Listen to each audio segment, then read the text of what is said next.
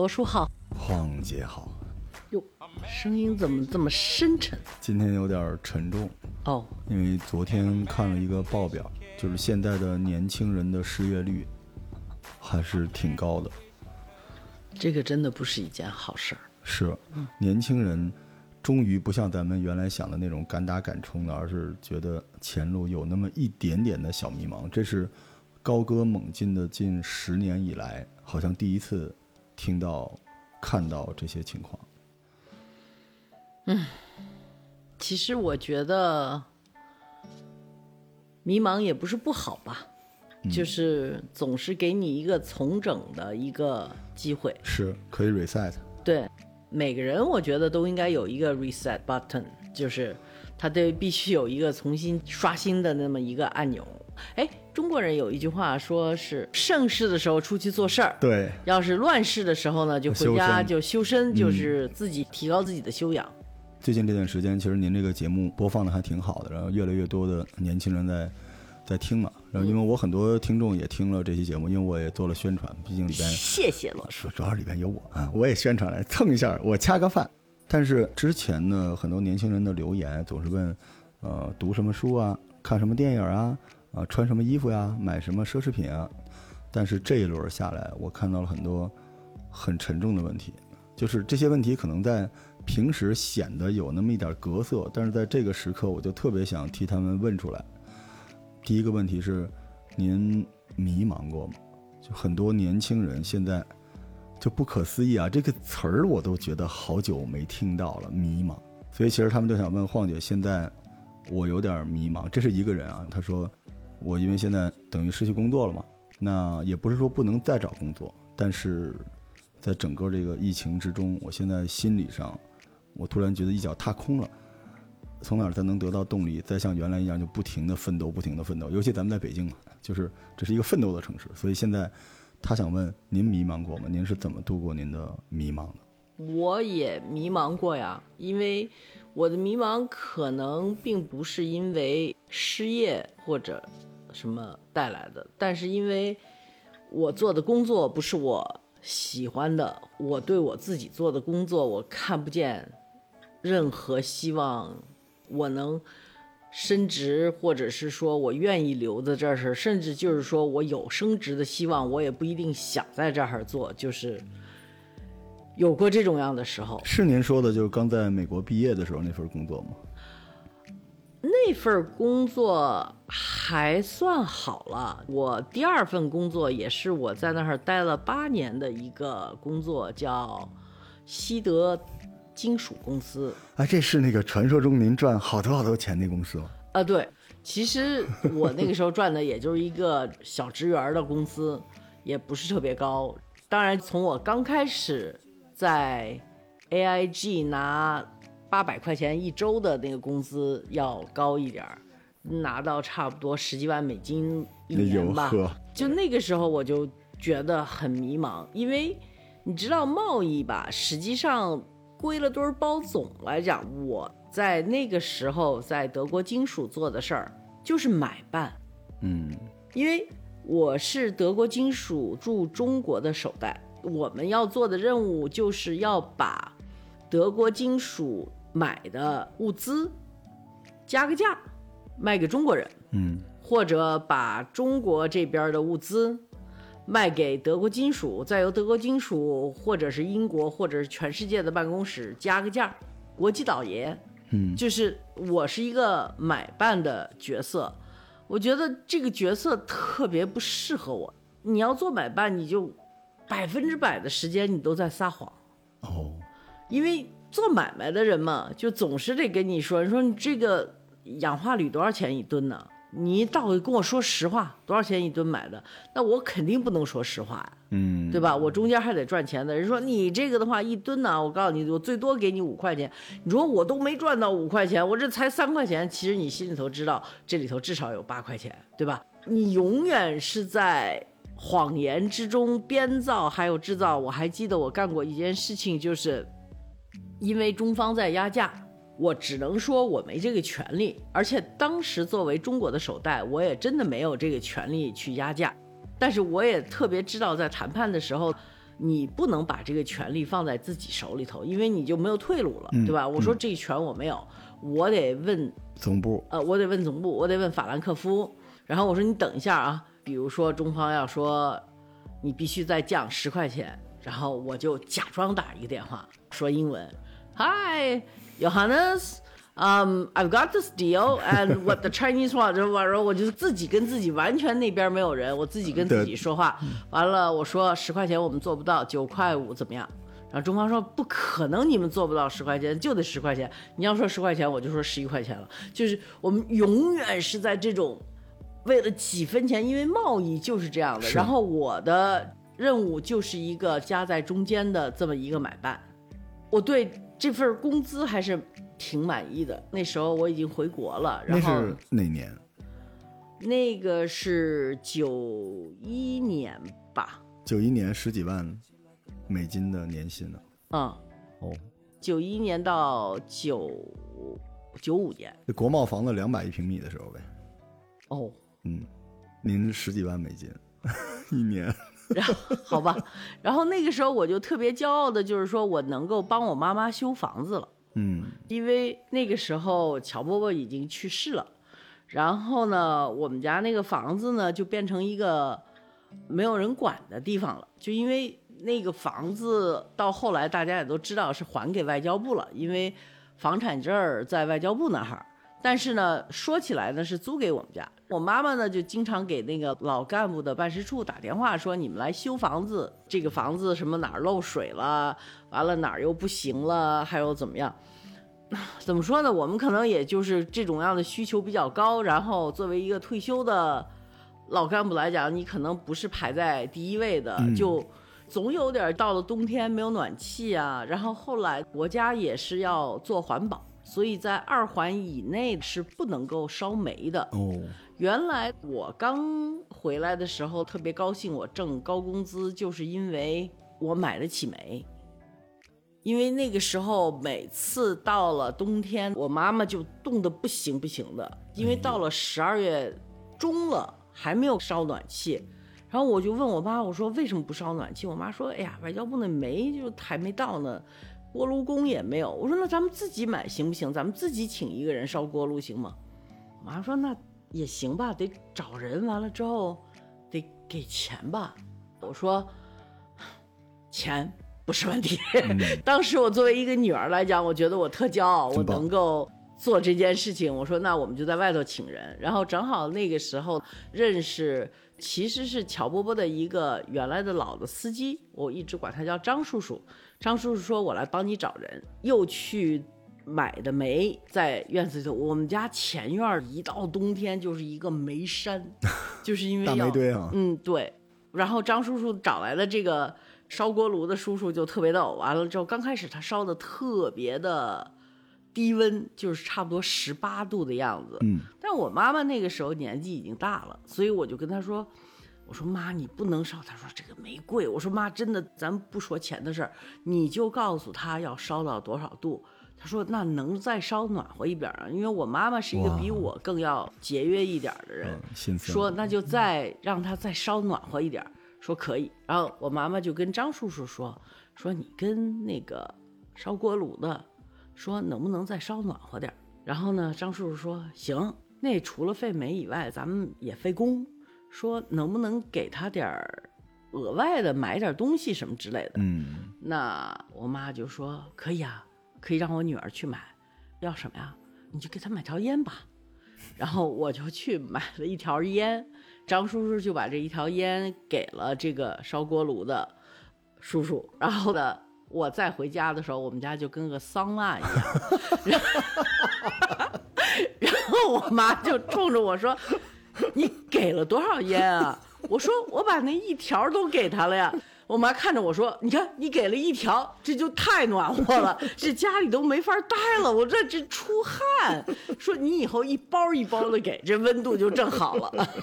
大半夜还往里边加煤呢，对，跟火车似的，五十幺院开走了。没错，是。其实我当时这种样的满足感是有过一阵子的，但是很快我自己工作的这种乏味和枯燥，他这个买办的中间的所有的东西，我都觉得我不想做那样的人。嗯，我也不是一个很好的买办，但是我就是有这个能力去当一个买办，这也不是我想干的事儿。我老觉得挣的钱再多，这种样的职业，慢慢的会让你越来越淡暗的那种感觉，嗯就越来越灰色，嗯，就是没有色彩了，就这个工作除了钱之外，很难再赋予别的意义到生活里边。就是赚钱，就是纯赚钱贸易是最赤裸裸的，一分钱的货你要两分钱卖出去，嗯，对吧？还要背负一些心理压力嘛，因为是赚的信息差嘛。实际上大家赚的都是一个，就是如果说你是做物资的话，物资是有一个一个公开市场的，就是大家都能看见这个盘嗯是在什么位置上，但是你就要去抢货，因为这个东西你不知道它一会儿上去一会儿下来，哎一会儿上去一会儿下来。那个时候九十年代初也是非常腐败，比如说那个时候，我觉得国内也是房地产刚刚起来的时候，就进好多好多的像什么螺纹钢啊，嗯嗯还有这些东西焊条，啊，焊条啊什么这些，我们当时是做钢铁，也做物资钢铁的。然后每次就在每一吨上头，就有人会说你给我加二十块钱，嗯，然后你再把那二十块钱给我返回来。就是这种样的事情，你看多了之后，你真的是觉得有点脏，嗯，所以就特别想远离这个。那个时候我真的是很迷茫，因为我觉得我必须得要把这个买卖做成，这是我的工作。但是要把这个买卖做成，我必须答应给回扣这个要求。那我要是不答应的话，我可以叫我我是首席代表，我底下还有别人，对吧？我可以要别人去做这件事情，然后我自己假装不知道，但实际上我知道，这个就是我不能够真的把我自己置身之外这种样的事情，所以对于我来讲，就变成了一个很大的问题，就是。在我们家的教育里头，在我至少受的教育里头，这么做是不对的。所以我永远在做一个说老实话，从我的各种 教育来讲是要受到道德谴责的这么一件事情。所以就我是很很迷茫，不知道这件事情我是做下去呢，还是不做下去。我特别怕的一件事情就是说，我就是做下去了之后，以后我就对这件事情很麻木了。嗯，我就觉得就是应该这样的，为什么不贿赂呀？为什么不不去拿这个钱啊？因为很多时候，比如说他一吨螺纹，他加二十块钱，他总会在上头说你要多少，然后我一般都说我肯定好好给你转，但是我不能拿。嗯，有的时候人说那你不拿，我们不相信你。对，你不入伙不行。，对我说那我入伙，他说你要多少？然后我心想我这说多说少说什么呢？我说干脆说多，然后让他觉得我贪，然后这样的话呢，他就会更放心一点。我说那一半分呗，他们就说那哪成啊？这风险全是我们担的，你最多五块钱行不行？我说八块钱就反正就是那时候就学的很滑头，你知道吗？然后还会猜拳，还跟人喝酒。您还有这时候，对对对，我是会猜拳的，因为我不太会喝酒，所以我是用猜拳去回避喝酒喝的烂醉这件事情。那你得一直赢才行。我是一直赢啊嘿，好，我也特别爱猜拳，所以我尝遍了中国美酒，没怎么赢过。啊、来一次。呃，对，不了。我就是觉得，慢慢我觉得我挺如鱼得水了，但是我这种如鱼得水反而让我觉得很迷茫，我看不清楚我要放弃这个工作。那我们家的煤，我们家的 锅炉工的一条烟，我们家的桑拿怎么样在冬天再维持下去，对吧？而且我要离开，我的收入就没有了呀。嗯，但是我要再这么下去的话，我也不知道我将来是一个什么样的人，因为我越来越开始对这种东西就麻木了。他们那个时候让我拿，我没拿，我全给回公司了。这个可能是在很多人里头就是特别傻的一件事情，但是的的确确，我当时是不敢拿的。就是我觉得我拿了的话，我两头不是人，对吧？既然我不拿，我把这个还给西德金属公司，至少我可以说那是买方的事情或者卖方的事情，但是我自己没有去做任何。但是我底下的跟我一个办公室的人都说：“花儿，你把那个收下来，咱们办公室分了不就完了吗？就何必呢？我说真的不能这么干，这么干不行。当然，我现在想想也挺傻的哈，要不然我第一桶金就出来了。我当时最着急或者最迷茫的是，我不知道我将来会成为一个什么样的人。我再在这个工作里头继续下去，我会不会当别人不给我的时候，我会去要，或者我会去鼓励人家去拿回扣？我会不会去做各种各样我原来特别看不上的事儿？因为我慢慢的觉得我已经非常觉得这个就是 the new normal，这是新的正常。嗯所以呢，新的常规，这个没有问题的。但是，我就一直知道这事儿，我要告诉我妈妈，我妈妈就疯掉了。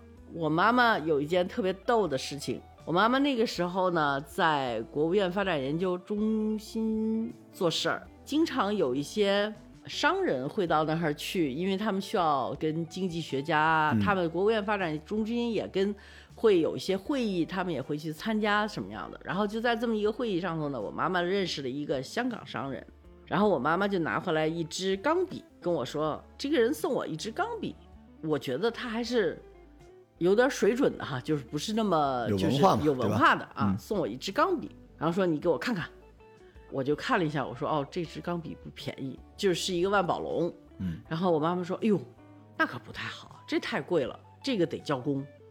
因为我妈妈那个时候在外交部已经那么多年下来，他们已经很习惯了，就是所有礼物都得交工。我说反正这个也不是那么贵，它毕竟不是一个大珠宝或者一大钻石什么的。然后我妈妈呢就去香港，同样是这个商人呢去接我妈妈，他开了一辆保时捷的跑车，我妈妈就坐着那个跑车，他把我妈妈送到酒店。我妈妈走的时候又去接我妈妈，还是那辆保时捷。他在这次呢，他就胆儿大了点儿，他就可能有点想贿赂一下这个张涵之同志，然后呢，就买了一个卡地亚的珠宝，哦，就一个豹子，说这上头都是钻，都是什么什么嘛。我妈妈说这个我真的是不能要，然后他说不行啊，你张老师，这个只是我的一点心意。然后我妈妈就看着他说，说你看你真的不应该这么做，这个豹子肯定是很贵的。你看你现在开的这个车还只有两个门儿。你要不然给自己先攒点钱，换一个四门的车多好啊！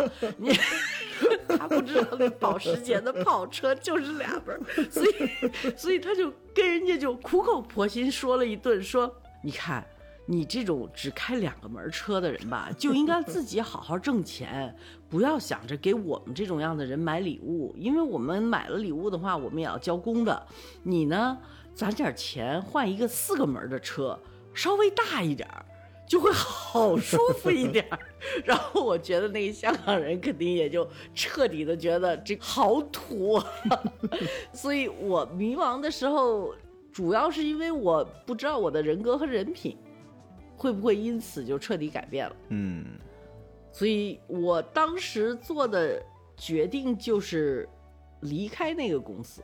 离开那个公司，我觉得有几个因素吧。因为我早上起来就不想上班儿，哦，那现在年轻人也这样，我为什么特别不适合于在公司里头做，就是因为我一直是一个外派人员，所以当你外派当手带的时候，没有创业那么大的压力，但是也跟创业差不多，就是没人管你，嗯你的顶头上司不在你身边，嗯只是每个礼拜开个会这种样的情况，所以你几几乎是没人管的。那在刚开始头一次当了首席代表的时候，我记得我都是特早就到了班上，哎呦，自己就觉得可是个人物了，你知道吗？特喜欢这份工作。做了两三年以后吧，就觉得这份工作真的很迷茫，因为你看到的东西很脏。我刚学会一个词叫政治抑郁，跟政治没关系，实际上就是说，当你的环境让你抑郁的时候，而不是你自己。比如说，你不是因为你自己失恋了，或者是不是因为你自己失去了什么，没有自身的关系，而是环境的关系让你产生了抑郁，这个就叫政治抑郁。所以我觉得我当时所经历的一段时间就是政治抑郁，我觉得我做的事儿特别没有意义，而且特别拿不出手。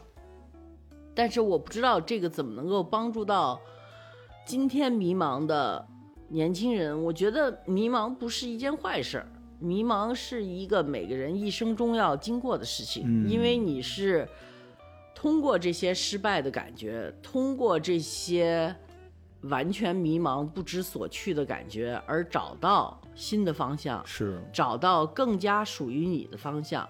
比如说，你原来是一个大城市里头的一个打工仔，或者说是一个不能说是高级白领，或者就一白领吧。那可能你现在觉得这个事情对你来讲有点失去了它的意义，所以人活着问的一个问题很重要：我为什么要活着？我活着的意义是什么？我最爱的东西是什么？我想成为一个什么样的人？所以我觉得，这个就是你回答这个问题最好的时候。当然，当你去迷茫和解决这个问题的时候，最好最好有一点点积蓄。如果说你是饿着肚子去问这个问题，那是一个很糟糕的事情。你还是要首先解决生存的问题。但是如果说你能够有一点点的积蓄，我当时觉得我攒了差不多能够供我和我妈活半年的钱，哦，因为我们四合院本身没有什么成本，就是冬天烧煤、修房子，完了还有我们平常吃饭就没有太多钱，一一个月也就是很少钱，所以我在那个时候我觉得我可以辞职，然后我再去想一想我到底想干什么。嗯，所以其实迷茫也是思考，你就是因为思考了才会迷茫嘛。它对应的是麻木，你完全不想，不设身处地，不去想自己该有什么，想要什么。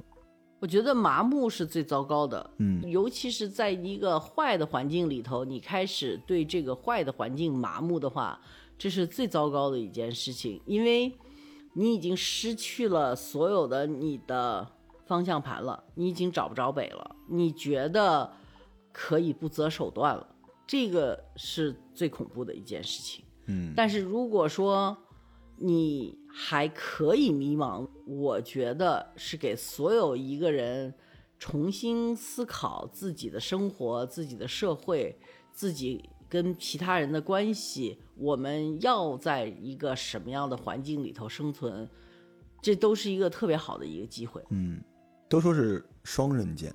其实疫情我们不能说好处有多大，但起码它杀当了你的生活。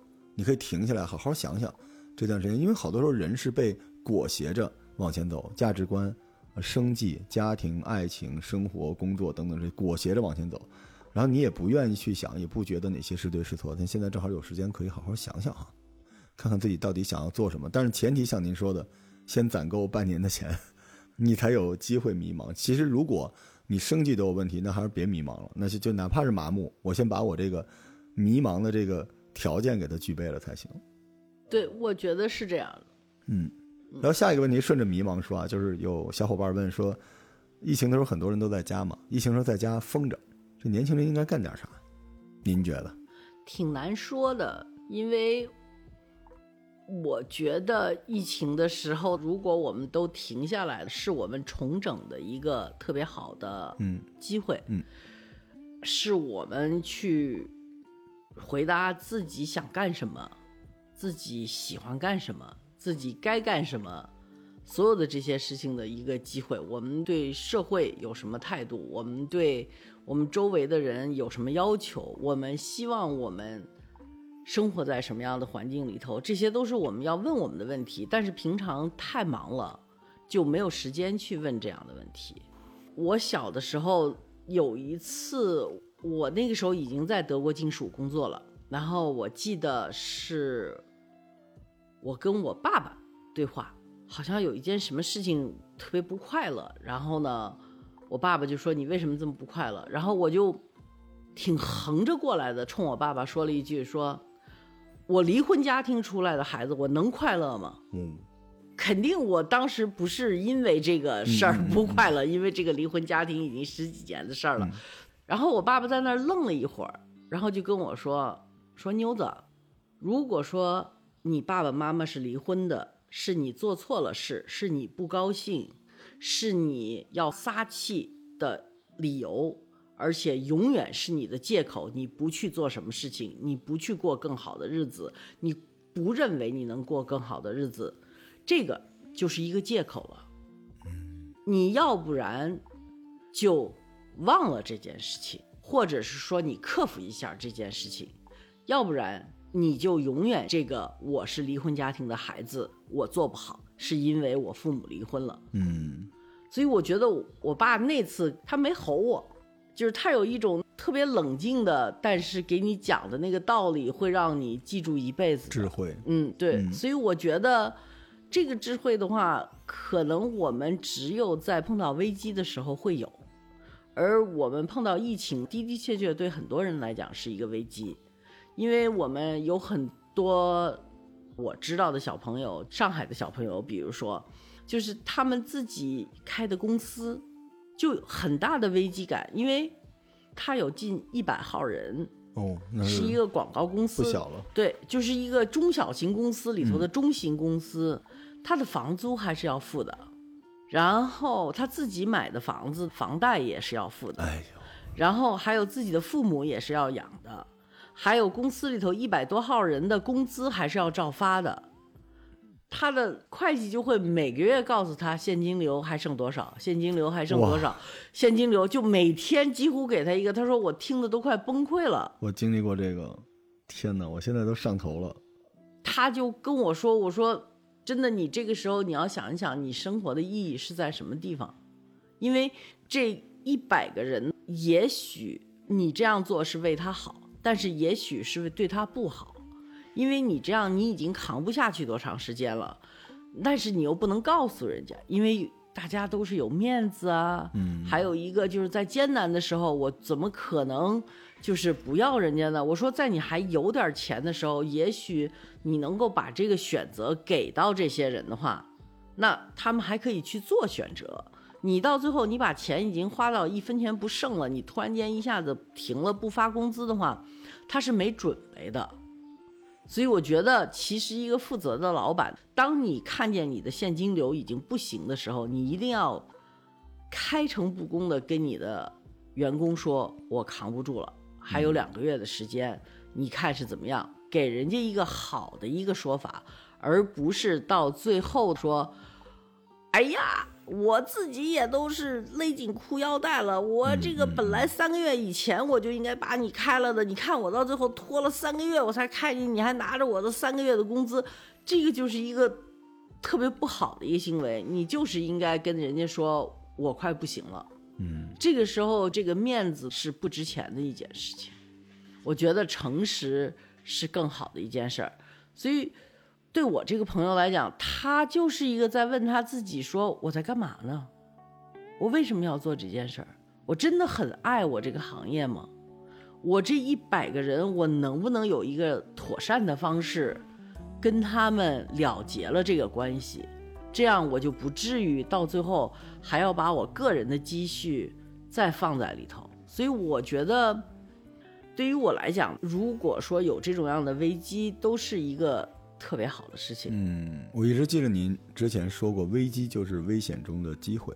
对，至少老外觉得中国人这个危机就是这么解释的。嗯，所以它其实也意味着，如果你思考好的话，你也得到了一次转折的机会。对，嗯，是的。所以如果自己在家待着也没什么事儿的话，其实可以琢磨琢磨这些事儿。哎，不瞒您说，我是活到这把岁数，我是上周有一天就是从您这儿回家，我买了那个开花馒头。然后我老婆和我们家阿姨都在那儿吃，一边吃一边在外边说：“真好吃，真好吃。”然后我老婆还推门进来跟我说一句：“真好吃。”我突然一下子，我第一次就停在那儿去想，我到底这段时间或者这几年到底在干什么？您知道我是有那种严重的工作焦虑的人，就是我同时您不是狗懒八泡屎嘛，就喜欢干好多好多的事情，为这个忙，为那个忙，然后让这些人觉得我厉害，那些人觉得我厉害。突然。我就记得您跟我说，小孩子很快就长大，然后我就在想，如果我再过十年，我回过头来，我在疫情的时候，我到底干了什么？我可能能自豪的说，我帮了一些小伙伴。除此之外，多余的那些满足焦虑东西，它到底有没有意义？我觉得年轻人可能我们说了也没用，但如果他们真的笃信晃姐您说的话的话，你好好想想，好多人是不想的，他停不下来的。但是真的，你这个时刻在家可以琢磨琢磨，你到底下一步要干什么？但是我不知道现在的人会不会有那种像我当时那么傻的信念，就是拿钱那事儿吗？不是拿钱这事儿，就是呃拿钱这事儿咱们就不说了。就是我现在都觉得我当时傻，为什么？嗨，换我肯定的。就是换我现在的我，我也肯定的。然后就是想太多了，你知道吧？我想说的是，高干子弟落差很大的一件事情。呃，我记得我在当高干子弟的时候，我们家四合院旁边有一个外交部宿舍，里头有一个阿姨。这个阿姨呢，在我还是高干子弟的时候，曾经买了一条鱼，然后看见我的时候就冲上来说：“哎呀，你是那个谁谁谁的女儿吧？”我说：“对啊。”她说的：“哎呀，你一定要带我问你妈妈和乔伯伯好啊！”我说：“好，好，好，我一定。呃，这这条鱼你拿走，拿回家给你。”然后当时呢，我知道这个物资还是蛮紧张的，所以买一条鱼肯定要排队啊，还有什么？我说不用了，阿姨，我我给你带话带到之后，鱼就不用了。不行，你必须要拿走这个。鱼吧是一个很很新很那个时候的菜市场的鱼，没有塑料口袋，嗯，就拿一个小草绳儿给你一提一了，完了。捆一捆，就是从那嘴里对，跟一钩子似的。那么一钩子似的这么一。您您别比划，这晃您拿自己嘴比划鱼嘴，就是你明白我什么意思吗？嗯明白。然后那个鱼鳞啊什么都在那上头，没收拾，没收拾，嗯，然后他就使劲儿往我怀里推，然后我就使劲往他怀里推，就推来推去，我们两个人怀上都有一条鱼印儿了，而且那个鱼是很腥的，你知道吗？嗯我就心想，算了，拿走，我就把那个鱼拿走了。然后回来呢，当然我妈妈说了我，说任何人送你东西你都不许拿。嗯嗯嗯，我说这鱼我再推到他这衬衫上，我觉得也也不算太好吧，不就一条鱼吗？嗯不懂。然后同样一位阿姨，只有半年时间，我碰见她的时候，我就突然间记得她曾经给我鱼，嗯。但是我自己从美国回来就没有这种感觉，就是说我已经不是原来的我了，哦。至少在别人眼里头，我已经贬值贬到不行了，我已经零价值甚至是负价值的一个小孩了。但是对于我来讲，我觉得这不是给我鱼的阿姨吗？我过去跟她打招呼去，我说：“哎，阿姨你好，我回来了。”他嗖的一下就过马路，然后呸往地上吐了一口吐沫。呸了，啊，哇，往地上吐了一口吐沫，就走了。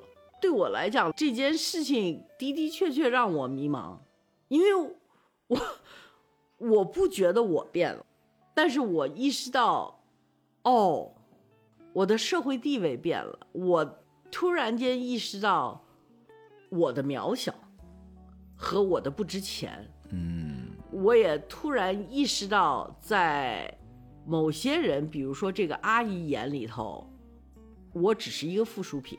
她做事情，她是有她的某种目的的。当我不能够帮助她去满足这个目的的时候，我真的是分文不值，甚至是值得她吐口唾沫的。就是这种样的待人处事这么功利的这种行为，是我这辈子头一次遇到。那个时候我十六岁，哦，还小啊，嗯对于我来讲，我突然间就不知道我是谁了，我也不知道在我没有这些社会地位以后，我该干什么，我能干什么。我英文再好，大学是不要我的，因为我家里头是有问题的。嗯所以我在这个社会到底是能干什么，我也不知道。能不能上大学，已经成了一个特别大的问题。对于我来讲，这种样的迷茫，我觉得我就是懵。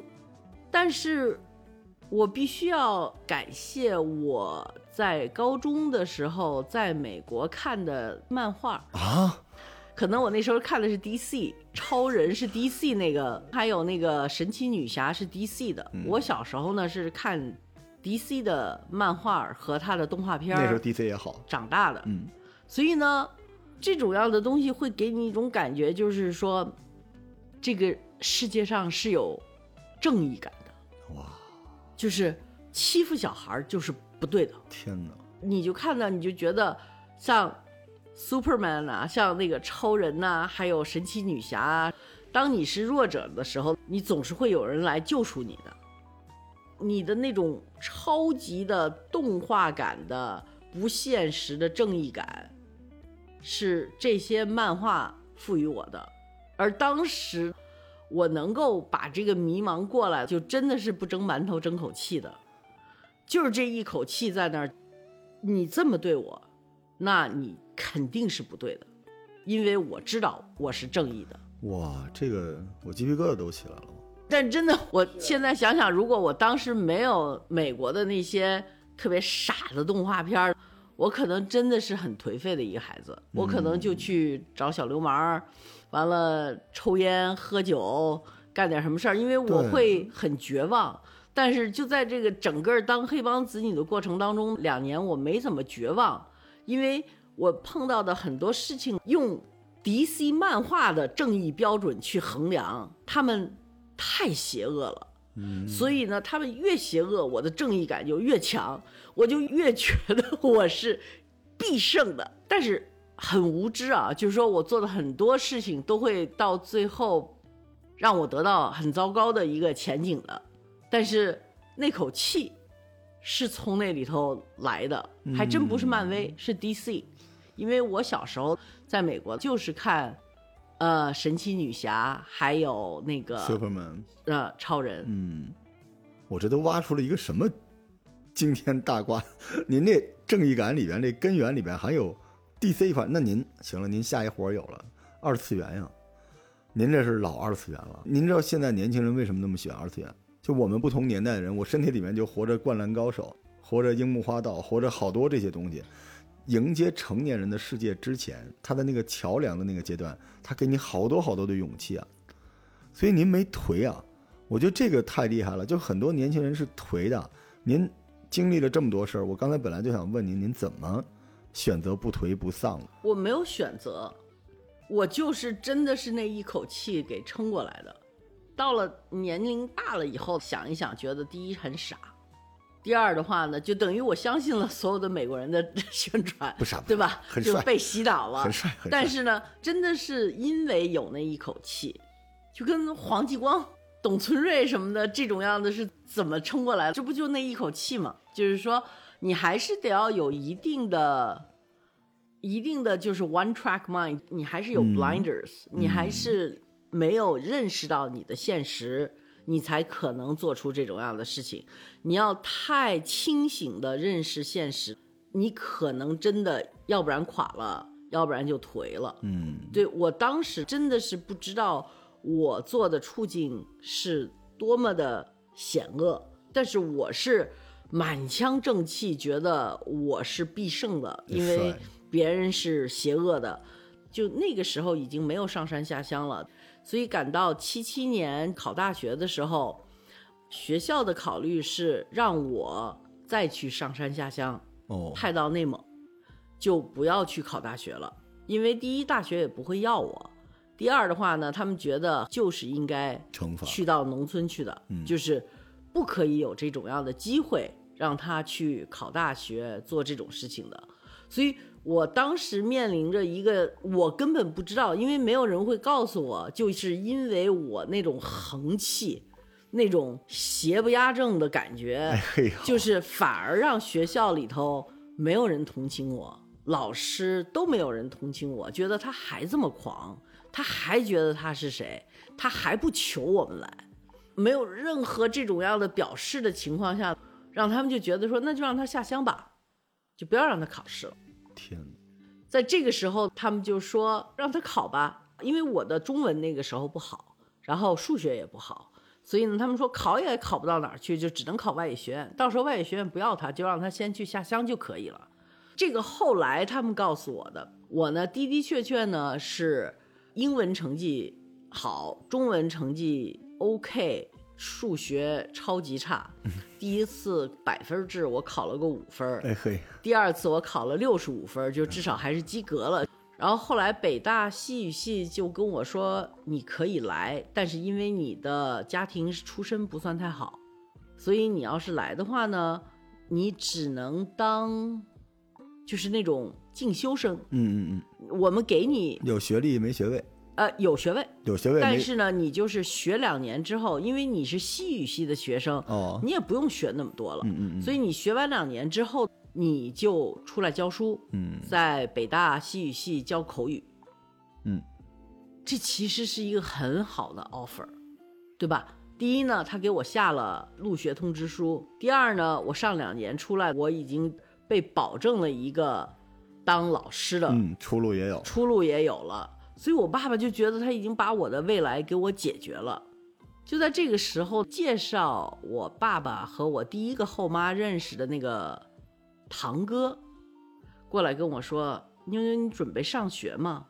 我说：“上学啊。”我爸爸说：“我可以上北大的西语系。”我就把这个跟他说了一遍。他说：“你那头两年的话，你最好去跟你妈妈要钱去，因为你爸爸这边可能有点困难。”哇哦，我说什么意思啊？他说：“哎呀，因为你知道，你爸爸这边，你后妈可能不算太想让他把这个你上大学的这些费用，其实上大学没有太多费用对，的，没什么钱，就是零花钱，嗯一个月十来块钱的这么样的一个事情，你这个你最好不要那什么，再去跟你妈妈要点钱。然后我就记得我妈妈那个时候给过我一百二十块钱，那已经是很多了，是他两个月的工资，他一个月工资六十块钱。那两个月的工资一百二十块钱的话，我忘了我爸爸和我后妈要去干什么了，我就把那一百二十块钱给了我爸了。然后当时我心想，那他还该我一百二十块钱呢。然后我堂哥就跟我说：“你就不要想这个了，这个是不可能的。但是你要不然再去跟你妈妈要钱，你要是跟你爸爸要钱，很可能他俩又得吵架。”天哪，我说：“那你这是代表谁来说的？”他说：“我真的不是代表谁来说的，我知道你的后妈是我介绍给你爸爸的，但是我也希望他们好，我也希望你好。你妈妈工资没停，虽然她是一个黑帮了，但是你最好不要再给你爸爸添麻烦，因为你爸爸给你争取到这个机会就已经很不容易了。”然后这个时候，正常人应该泄气的，就是稍微有一点 reality check，就是对现实有一点认识，嗯就是说你真的是一个不受待见的人。但是我真的那口气还在。不过呢，我也是非常的幸运，就是正在这个时候，中央人民广播电台、国际广播电台哦招人，当时来了一个到我们学校去的是吴小庸。然后吴小庸呢就找所有的人就念一段英文，然后他就问我说：“你要不然别上大学了？”他说：“我跟你有一个特别不应该的，你肯定你爸妈肯定不干，你也不干的。但是我想问你，你能不上大学到电台来上班吗？”我说：“为什么呀？”他说：“因为我们现在跟美国的关系开始转好，所以我们英文广播特别需要一个北美口音的。那当时他们只有一个北美口音的播音员，叫李丹，我师傅。然后李丹呢是从加拿大 McGill 学回来的，没有第二个，其他人全是 British accent。然后的话就说我们需要一个 American accent，然后呢就把我给招去了。对我来讲，这件事真的是 right time, right place, right person，就是真是在这个节骨眼儿上给了我一条出路，因为我满怀一团怒气和正气，想回去跟我爸说，你不愿意出钱让我上大学，你还费劲儿给我弄到大学里头去干什么？我跟你说，你就是一个废物，你就是气管炎什么，我也不准备去上这个大学。就在这个节骨眼上，国际广播电台要了我。那个时候我就特别骄傲，我说我就特别觉得，你看我的正义感就是对的吧？因为国际广播电台是一个保密单位，所以我就想，一个保密单位怎么可能要我呢？所以这一切都证明了我就是正义的。我就记得我干了一件特别不靠谱的事儿，就是我爸爸把那个入学通知书给我的时候，我当着他的面我就把它撕了。我说我没钱，我不去，我挣钱。北大的北大，帅，我到了国际广播电台，我就有宿舍住了，因为广播电台是有自己的宿舍的，等于我跟我宿舍的几个都是外语学院毕业的女孩儿，我们三个人一个宿舍，就在一个筒子楼里头。然后我就可以从我爸爸家搬出来了。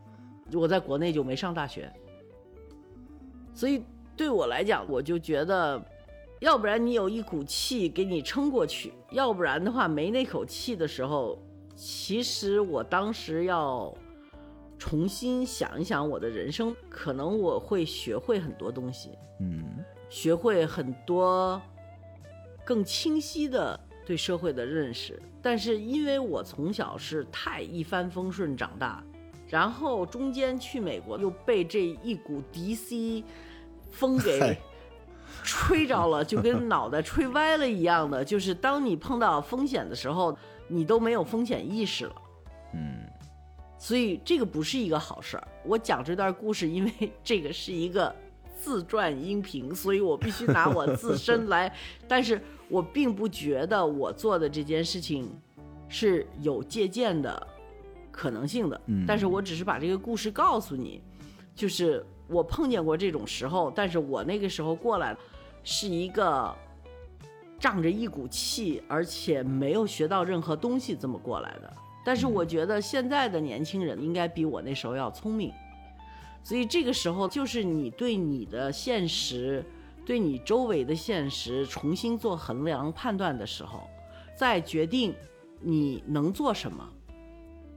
我不是一个信教徒，但是我特别喜欢一段祷词，就是宁祥的祈祷，去改变你生活中你能改变的东西，去接受那些你不能改变的东西，给你勇气去改变你生活中你能改变的那些东西，给你耐心去接受那些你不能改变的东西，给你智慧能够知道两个的区别。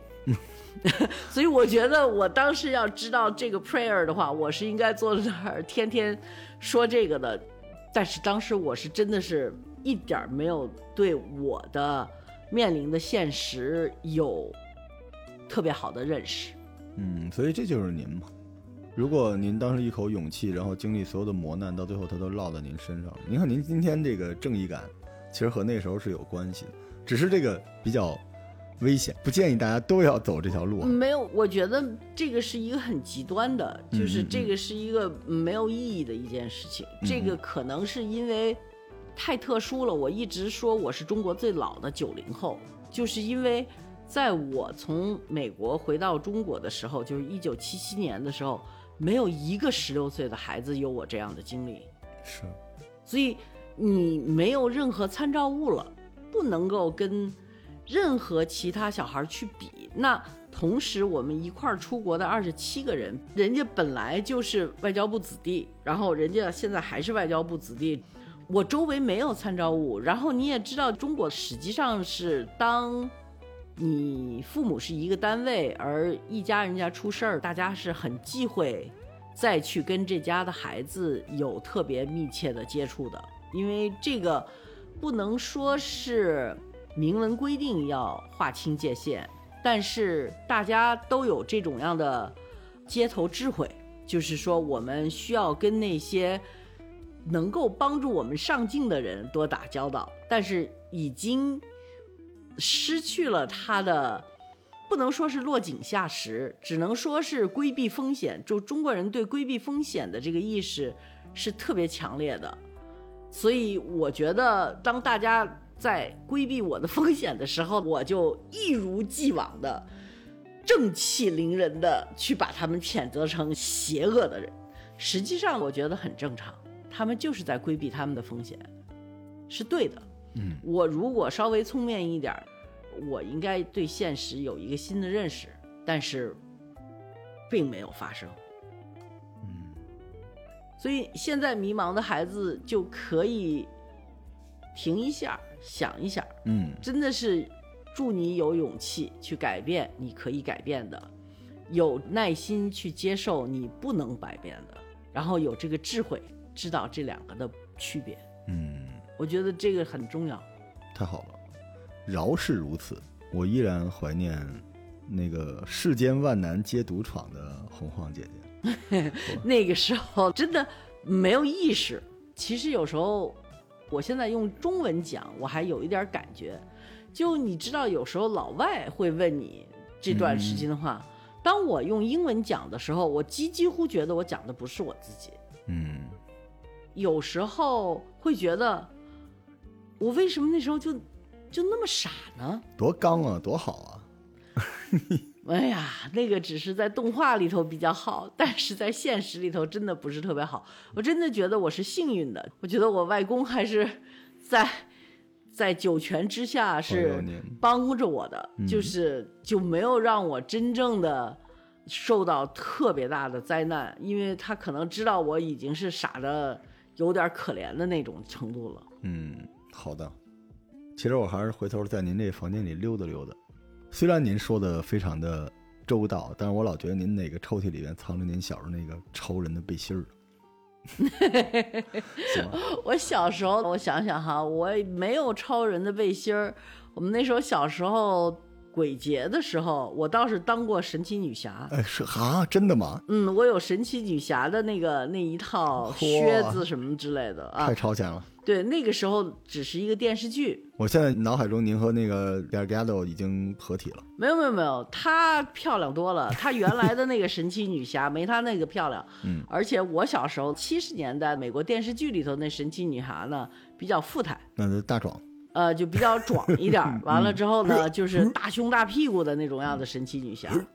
好吧，这个做梦都没想到，我们今儿这期节目终结是结在神奇女侠上了。对，在 DC Comic 上头了。对，给您贴一新标签吧，神奇女侠。不行，我到时候我自己又得 摘半天。这别摘了，就这么着吧。感谢大家收听啊，那我们下期再见。好，下期再见，拜拜谢谢。神奇女侠走了。